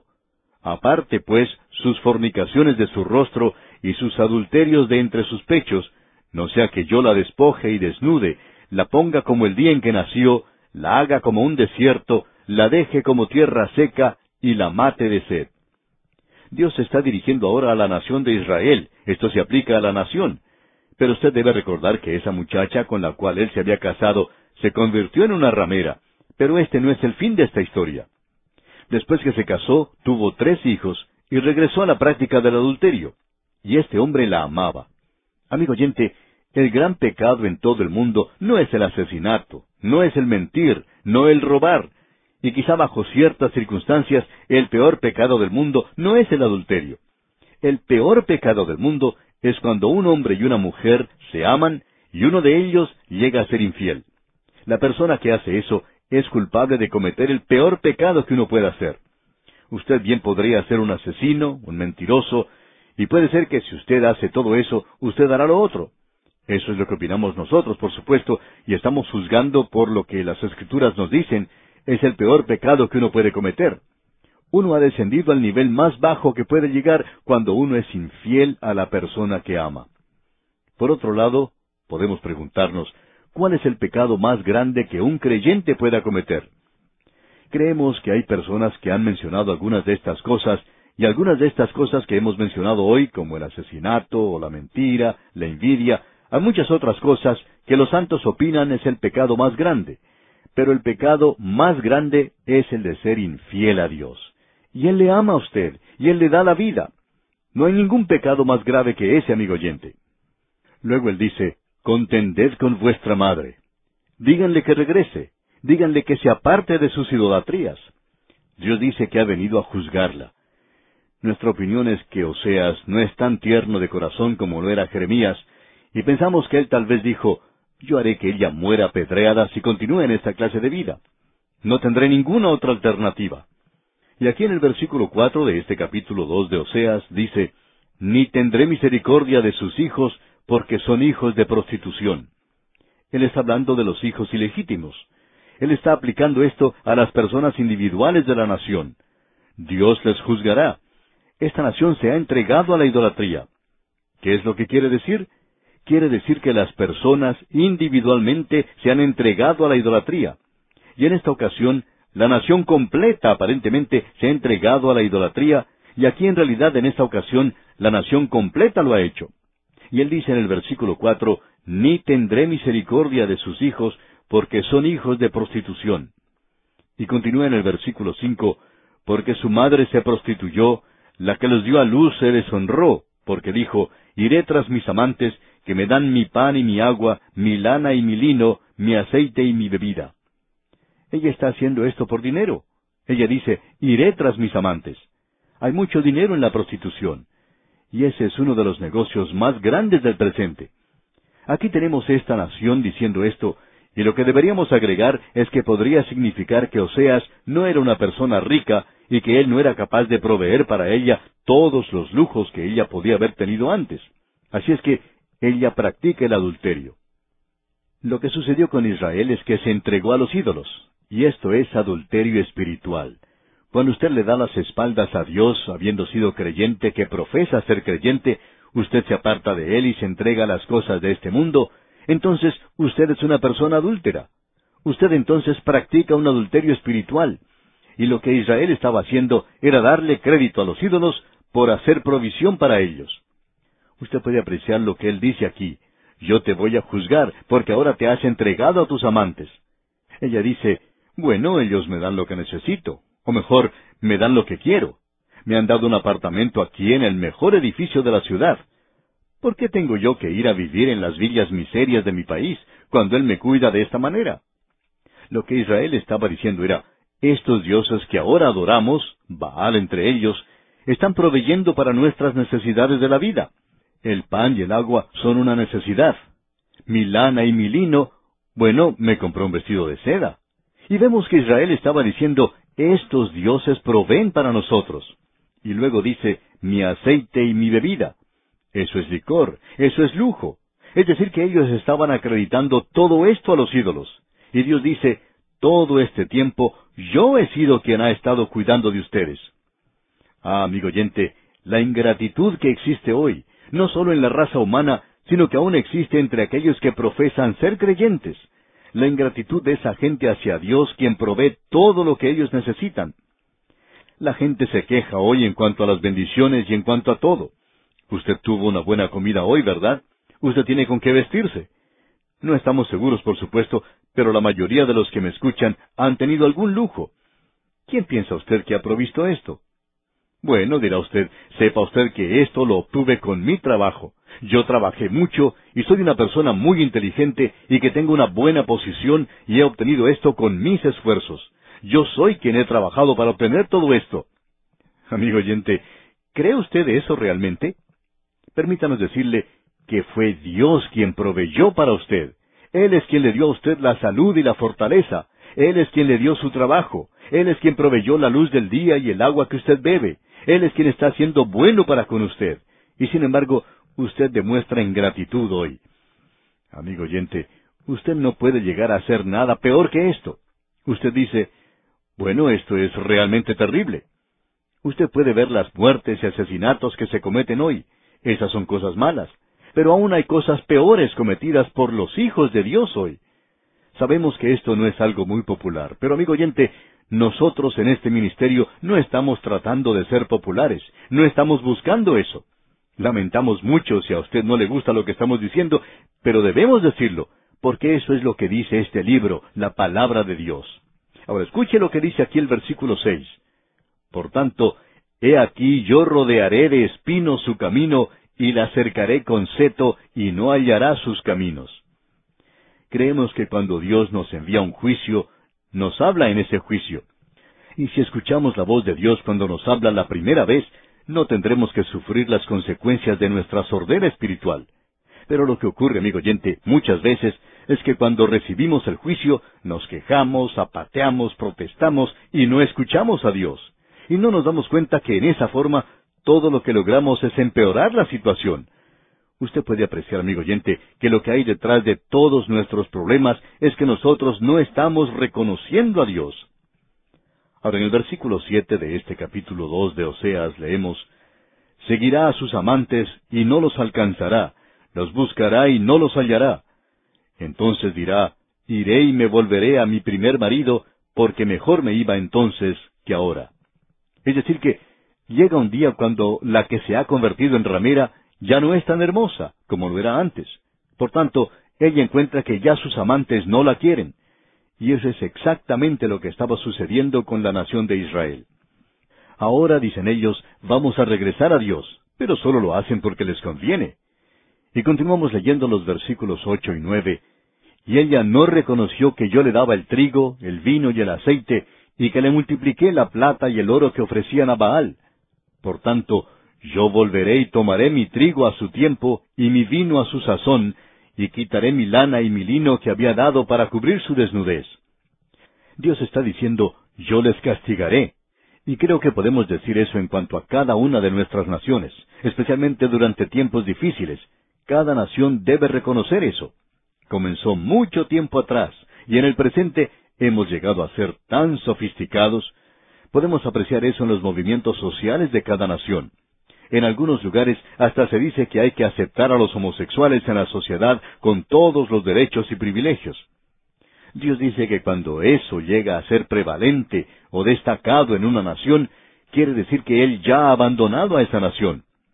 Luego nos enteramos de todas las muertes y asesinatos que esa gente comete hoy, y aún así estamos aceptándolos en la sociedad. Amigo oyente, estos son pecadores. Y esta es la señal de una nación que está en camino hacia la perdición cuando acepta esa clase de cosas. En el día de hoy existen demasiados jueces que saben mucho en cuanto a la ley, pero que no saben nada en cuanto a cómo Dios gobierna aún las leyes de una nación, especialmente cuando en esa nación se presentan leyes malas y sus jueces son hombres malos. Ahora, en los versículos 10 al 13 de este capítulo 2 de Oseas leemos, Y ahora descubriré yo su locura delante de los ojos de sus amantes, y nadie la librará de mi mano. Haré cesar todo su gozo, sus fiestas, sus nuevas lunas y sus días de reposo, y todas sus festividades. Y haré talar sus vides y sus higueras, de las cuales dijo, Mi salario son, salario que me han dado mis amantes, y las reduciré a un matorral, y las comerán las bestias del campo. Y la castigaré por los días en que incesaba a los Baales, y se adornaba de sus arcillos y de sus joyeles, y se iba tras sus amantes, y se olvidaba de mí, dice Jehová. El peor pecado en todo el mundo, amigo oyente, es el olvidar a Dios. Notemos ahora lo que dicen los versículos catorce y quince de este capítulo dos de Oseas. Pero he aquí que yo la traeré y la llevaré al desierto, y hablaré a su corazón, y le daré sus viñas desde allí, y el valle de Acor por puerta de esperanza, y allí cantará como en los tiempos de su juventud, y como en el día de su subida de la tierra de Egipto. Usted recordará que fue en el valle de Acor donde la nación de Israel sufrió una gran derrota en el lugar llamado Ai, cuando ellos entraron a esa tierra bajo el liderazgo de Josué. Ellos tuvieron que descubrir aquel pecado, y finalmente se lo encontró en el hogar de Acán, y tuvo que ser juzgado. Dios dice aquí, en el mismo lugar donde juzgué vuestro pecado, yo os bendeciré. Dios está diciendo, yo os restauraré y os daré una puerta de esperanza. Amigo oyente, aún en el día de hoy en la tierra de Israel, uno no puede encontrar las cosas tal cual se mencionan aquí. Este es el mismo lugar del cual se está hablando aquí, pero aunque Israel tiene la tierra, no la posee. ¿Sabe usted quién la tiene? Los árabes. Este lugar se encuentra cerca de Siquén, del lugar donde José está sepultado, la tribu de Efraín. Ese lugar se encuentra en esa zona. Y Dios dice, Llegará el día cuando yo los bendeciré. Pero uno no puede apreciar eso allí hoy. Uno no puede ver el cumplimiento aún de esa profecía. Ahora el versículo 16 de este capítulo 2 de Oseas dice, En aquel tiempo, dice Jehová, me llamarás Ishi, y nunca más me llamarás Baali. Aquí tenemos algo sumamente interesante, porque todo tiene que ver con el significado de lo que se dice, y es algo que es realmente hermoso. Ojalá que no perdamos el significado aquí. Ishi significa mi esposo. Y Dios dice que llegará el día cuando ella le llamará a él mi esposo. Observemos esto por un momento. ¿De qué está hablando esto? Esto nos habla de aquello que es íntimo, de aquello que es muy personal, de aquello que se basa en el amor, de aquello que es la relación más alta entre los hombres, cuando una mujer puede decir, Ishi, él es mi esposo, y cuando el hombre puede decir, ella es mi esposa. Creemos que esto es lo más hermoso que pueda decirse en la Biblia. Pudimos ver esto cuando estudiamos el Cantar de los Cantares de Salomón. Allí leíamos, Yo soy de mi amado y él es mío. Ahora esto quizá no sea algo muy refinado, pero hace algún tiempo en la televisión se le hacía una entrevista a una de las estrellas del cine. A la muchacha, que de paso, digamos, era muy hermosa, se le hizo la siguiente pregunta. ¿No tienes temor de perderlo algún día? cuando él es siempre el primer actor y tiene que trabajar con esas otras actrices tan hermosas? A lo cual ella respondió, No, yo le doy a él todo lo que tengo, y no hay nadie que pueda darle a él más de lo que yo le doy. Yo soy de mi amado, y mi amado es mío. Cuando usted tiene esa relación en un matrimonio, amigo oyente, tiene un hogar verdaderamente feliz. No habrá entonces necesidad de tener que tomar esos cursos especiales que le dicen a uno cómo debe comportarse como esposo o como esposa. El secreto, amigo oyente, es el amor, Y cuando uno no tiene eso, entonces no tiene nada. Pero si usted tiene amor, entonces lo tiene todo. Usted puede resolver sus problemas financieros, usted puede resolver las dificultades que puedan existir por causa de la personalidad del uno o del otro. Usted puede resolver cómo tratar con los niños, es decir, cuando se aman el uno al otro. Pero si no existe el amor del uno para con el otro, amigo oyente, entonces no puede resolver nada. Amigo oyente, es algo verdaderamente maravilloso cuando uno tiene la relación correcta con Dios. Cuando usted puede ir al Señor Jesucristo y decirle, Señor, te amo, yo te pertenezco a ti, tú me perteneces. Pablo le dice a los creyentes de Corinto en 1 Corintios 3, 21 al 23, todo es vuestro, sea Pablo, sea Apolos, sea Cefas, sea el mundo, sea la vida, sea la muerte, sea lo presente, sea lo porvenir, todo es vuestro, y vosotros de Cristo, y Cristo de Dios. Amigo oyente, ¿puede mencionar usted lo que le pertenece? ¿Pertenece usted a Él? ¿Le pertenece Cristo a usted? Amigo oyente, si esto es así, entonces usted tiene algo muy bueno. No hay ninguna otra relación semejante a esta. Este libro que estamos estudiando es un libro maravilloso. Nos enseña muchas cosas. Ahora, Ishi quiere decir mi esposo. Y Baali quiere decir bueno, es algo realmente relacionado con Baal, que significa mi Señor. Eso es todo lo que significa mi Señor. El Señor Jesucristo dijo, Habrán muchos en aquel día que me dirán, Señor, Señor, en tu nombre hemos hecho grandes cosas, hemos sanado a la gente, hemos realizado milagros. Y Él les contestará, Ni siquiera os conozco.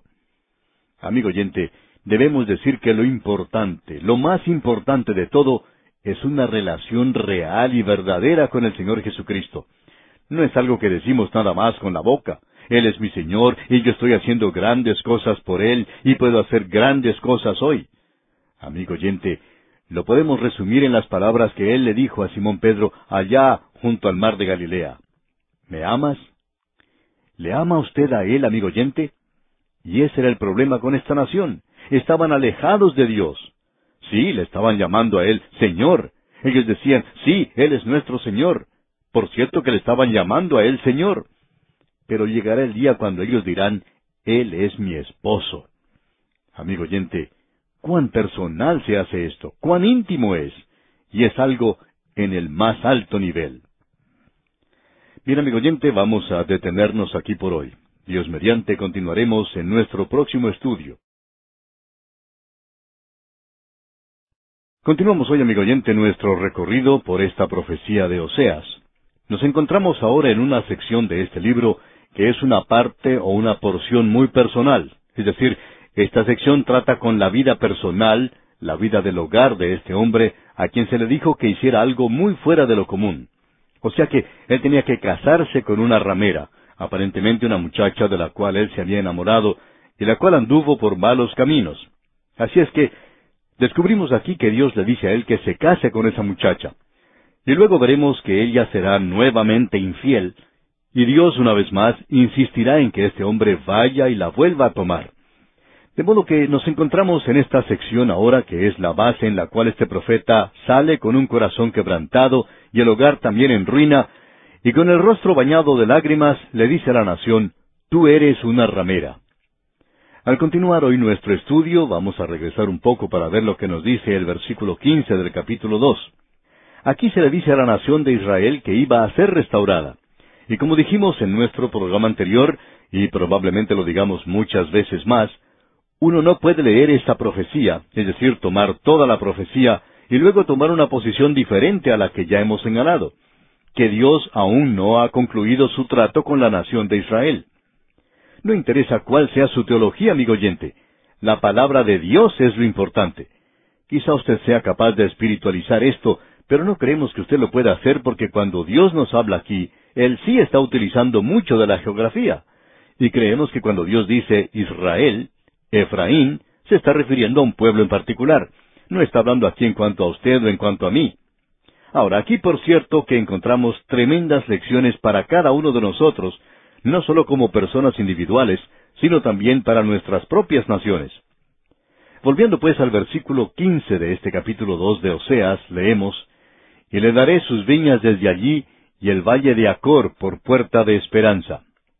Usted recordará que cuando el pueblo de Israel llegó a esta tierra, en la parte central de esa tierra había tres grandes enemigos que debían ser eliminados. Josué, por tanto, pudo dividir al enemigo y luego pudo concentrarse en una sección de manera individual. La primera sección incluía a Jericó. Jericó representa al mundo. Luego él llevó a cabo un ataque contra Ai. Eso representa la carne. Él pensaba que era algo fácil. Hay muchas personas hoy que opinan que pueden vivir la vida cristiana basándose en su propia fortaleza por medio de la carne. Y eso, a propósito, siempre significa una derrota. Y Josué fue derrotado allí en Ai. Allí él pudo aprender una gran lección. Luego Dios les llevó al valle de Acor, y allí Acán fue descubierto como aquel que había pecado en la destrucción de Jericó.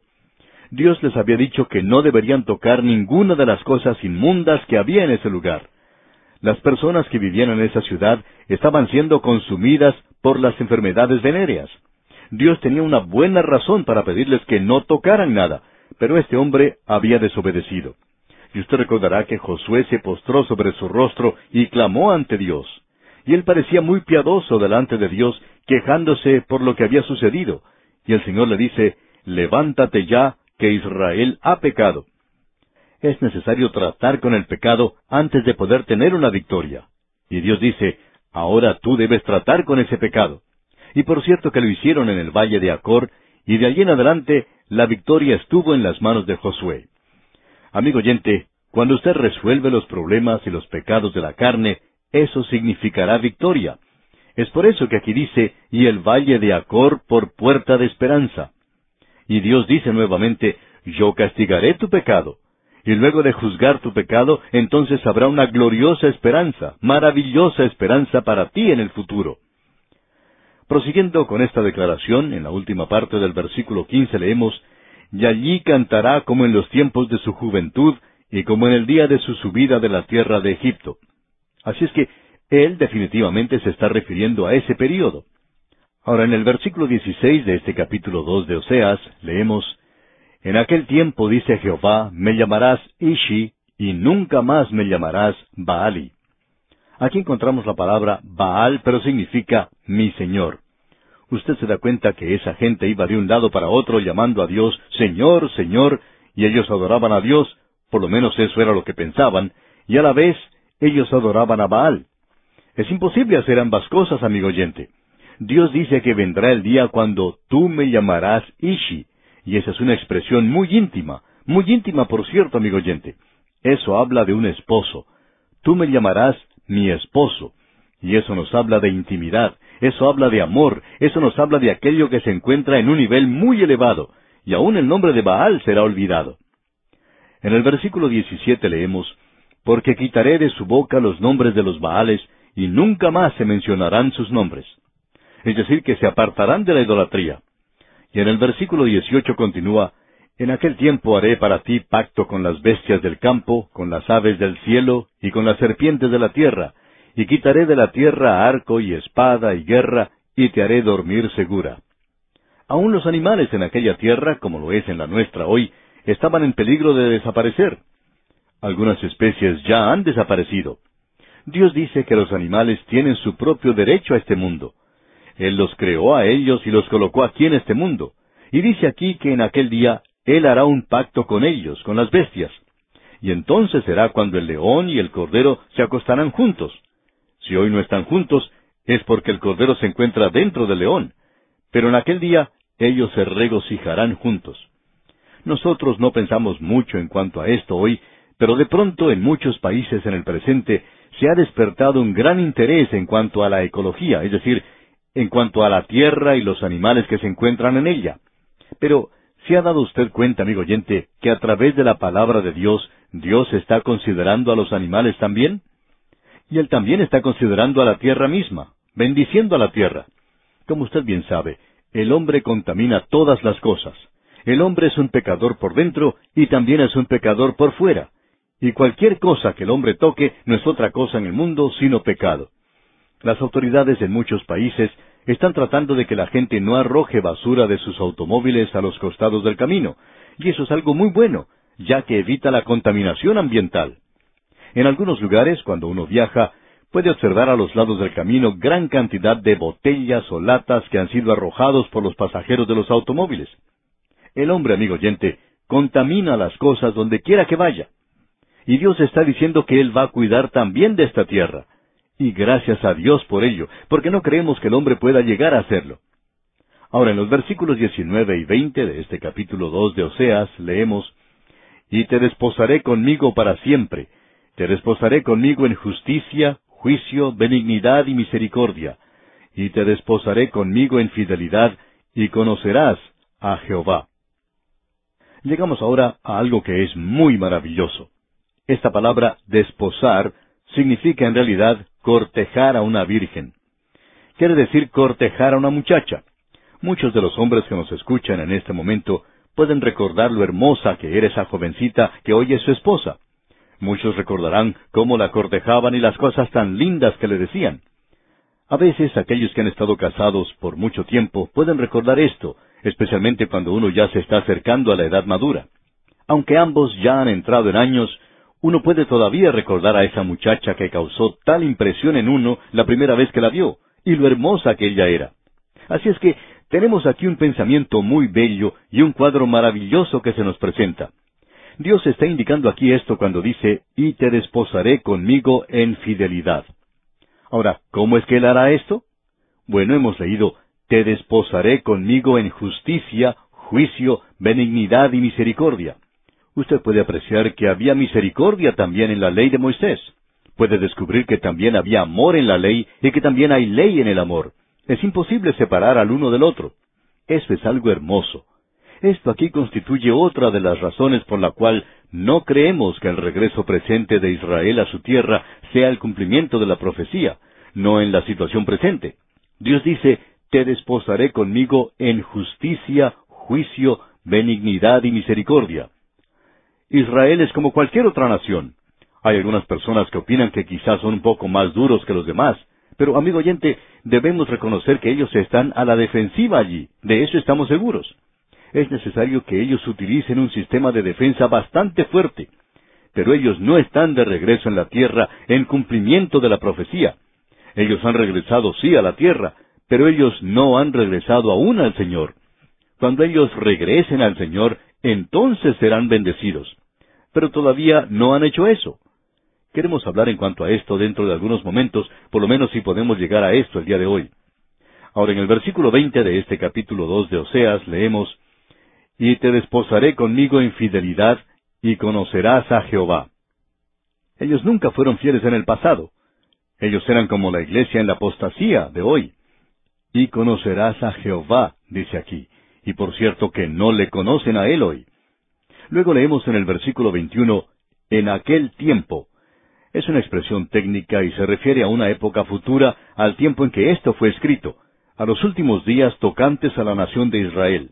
Se refiere al período de la gran tribulación y a la venida de Cristo a establecer su reino en la tierra. El versículo 21 entonces dice, En aquel tiempo responderé, dice Jehová, yo responderé a los cielos y ellos responderán a la tierra. Es decir, que el cielo y la tierra estarán de acuerdo el uno con el otro. Y en el versículo 22 continuamos leyendo, Y la tierra responderá al trigo, al vino y al aceite, y ellos responderán a Jezreel. Ahora Jezreel quiere decir que Dios los esparcirá, pero en aquel día Dios los juntará. Escuchemos ahora lo que dice la primera parte del versículo 23. Y la sembraré para mí en la tierra, y tendré misericordia de Loruama. Él no solo los volverá a juntar, sino que ellos no serán más Loruama, la hija no compadecida de Oseas y Gomer la ramera. Pero ahora Dios tendrá misericordia de ellos, y ellos obtendrán misericordia. Y la segunda parte del versículo 23 dice, Y diré a Loami, tú eres pueblo mío, y él dirá, Dios mío. Ellos no están diciendo eso hoy. En el día de hoy es Loami, o sea, no mi pueblo. Pero en aquel día será mi pueblo. Y Dios dirá, tú eres pueblo mío. Y ellos dirán, Dios mío. Eso no es una realidad en el presente, amigo oyente. Ellos no se están volviendo a Dios, pero ellos se volverán a Dios en aquel día. Bien, llegamos ahora al capítulo tres. En el capítulo tres, Oseas descubre que su esposa ha resultado infiel, pero a él se le ordena que vaya y vuelva a tomar a Gomer. Notemos lo que dice el primer versículo. Me dijo otra vez Jehová, Ve, ama a una mujer amada de su compañero, aunque adúltera, como el amor de Jehová para con los hijos de Israel, los cuales miran a dioses ajenos y aman tortas de pasas. Es decir, que ellos amaban aquello que era parte de la adoración pagana de ídolos. Esas tortas de pasas eran utilizadas en las fiestas de sacrificio de los cananeos de aquel día, y los hijos de Israel habían adoptado eso. Usted puede apreciar que aquí Dios está haciendo una aplicación. Él le dice a este hombre Oseas, tú sabes ahora lo que yo siento. Yo quiero que tú vayas y tomes nuevamente a Gomer. Ella te ha sido infiel, pero tú la amas y debes volverla a tomar. Y Dios dice, esto es lo que yo voy a hacer con mi pueblo. Israel me ha sido infiel, pero yo nunca la voy a abandonar. Yo la castigaré, pero no me he librado de ellos de ninguna manera. Y notemos ahora lo que dice aquí en el versículo dos de este capítulo tres de Oseas. La compré entonces para mí por quince ciclos de plata y un homer y medio de cebada. Note usted, la compré entonces para mí. Aparentemente, ella se había vendido a algún grupo de personas que estaban a cargo de una casa de mala reputación en su tierra y tuvo que irla a comprar de nuevo ahí. La compré entonces para mí. Y usted sabe, amigo oyente, que usted y yo hemos sido redimidos. El cuadro que tenemos aquí no es algo muy lindo, por cierto, y esa es la razón por la cual no se predica mucho en el día de hoy. Hoy es posible escuchar mucho más en círculos conservadores y fundamentalistas en cuanto a dedicación, en cuanto a la consagración de uno y en cuanto al hecho de que uno debe entregar la vida al Señor. Y uno debe hacer eso. Amigo oyente, lo primero que usted debe hacer es acercarse como pecador ante Dios, y Él tiene que redimirle. De la misma manera este hombre fue y compró esta ramera. Así es como Dios tiene que redimirle a usted y tiene que redimirme a mí también.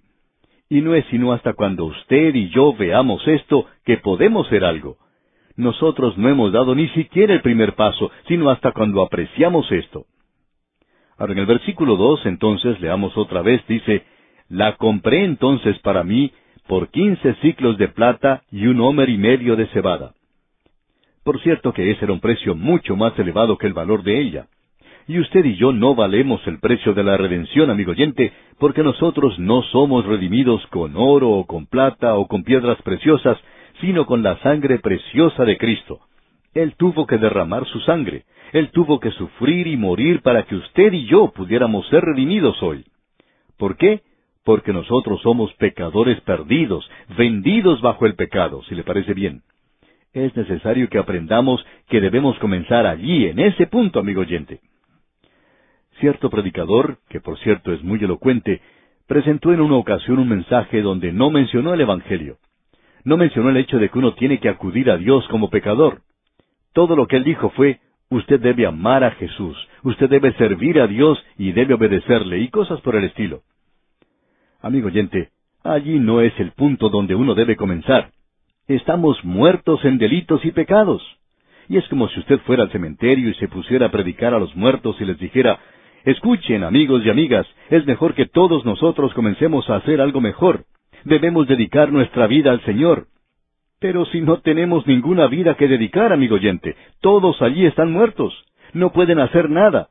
Y usted y yo estamos muertos en delitos y pecados hasta cuando este asunto haya sido arreglado y hasta cuando lleguemos a nacer de nuevo y recibamos una nueva naturaleza. Y luego en el versículo tres de este capítulo tres de Oseas leemos, Tú serás mía durante muchos días, no fornicarás ni tomarás otro varón, lo mismo haré yo contigo.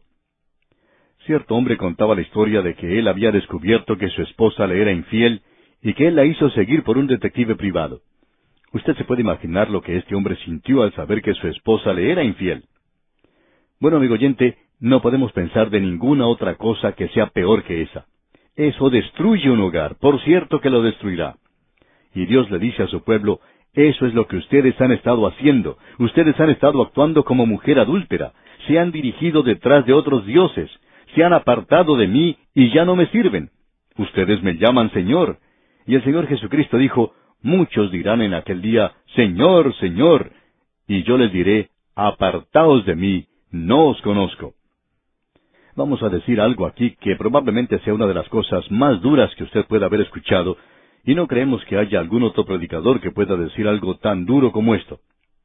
¿Sabía usted que en una iglesia, es decir, en un edificio, en un templo que tiene su campanario y su púlpito, y un hombre que ocupa ese púlpito, pero que niega la palabra de Dios, niega la deidad de Cristo y niega que Él murió por los pecadores, y donde la gente que visita ese lugar apoya algo así? ¿Sabe usted lo que tiene allí? Usted no tiene una iglesia. Lo que tiene es un burdel, un burdel espiritual. Y eso es todo lo que es. Ahora no somos nosotros los que decimos esto. Es Dios quien lo dice aquí. Este es un lenguaje bastante duro, más duro de lo que uno pudiera imaginar, y usted puede comprender por qué Oseas no fue elegido como el hombre del año en Israel en esa época en particular. Él no ganó ningún concurso de popularidad en su propia ciudad. Usted puede estar seguro de eso. ¿Por qué? Porque eso es exactamente lo que él está diciéndole a su pueblo. Ustedes se han convertido en una casa de mala fama, en un burdel como nación, y se han dirigido a la idolatría, y se han apartado del Dios vivo y verdadero. Como resultado de esto, tenemos lo que él dice en los versículos cuatro y cinco. No vamos a poder considerar todo esto, pero veamos lo que podemos decir. Estos versículos cuatro y cinco, creemos, son los versículos más importantes para aquellos estudiantes de la profecía que en el presente se dedican a presentar fechas. Escuchemos lo que dice el versículo cuatro. Porque muchos días estarán los hijos de Israel sin rey, sin príncipe, sin sacrificio, sin estatua, sin efod y sin terafines. Notemos esto. Estas son las cosas sin las cuales ellos deberán pasar muchos días. Y queremos observar esto porque es algo muy importante. Dios mediante en nuestro próximo estudio vamos a hablar de estos muchos días que se mencionan aquí. Pero ellos deberán estar muchos días sin rey. No hay ningún israelita vivo hoy. Y hay algunos en aquellas tierras que dicen que pueden decir a qué tribu pertenecen, y tenemos serias dudas en cuanto a eso, pero por lo menos ellos afirman que pueden decirlo.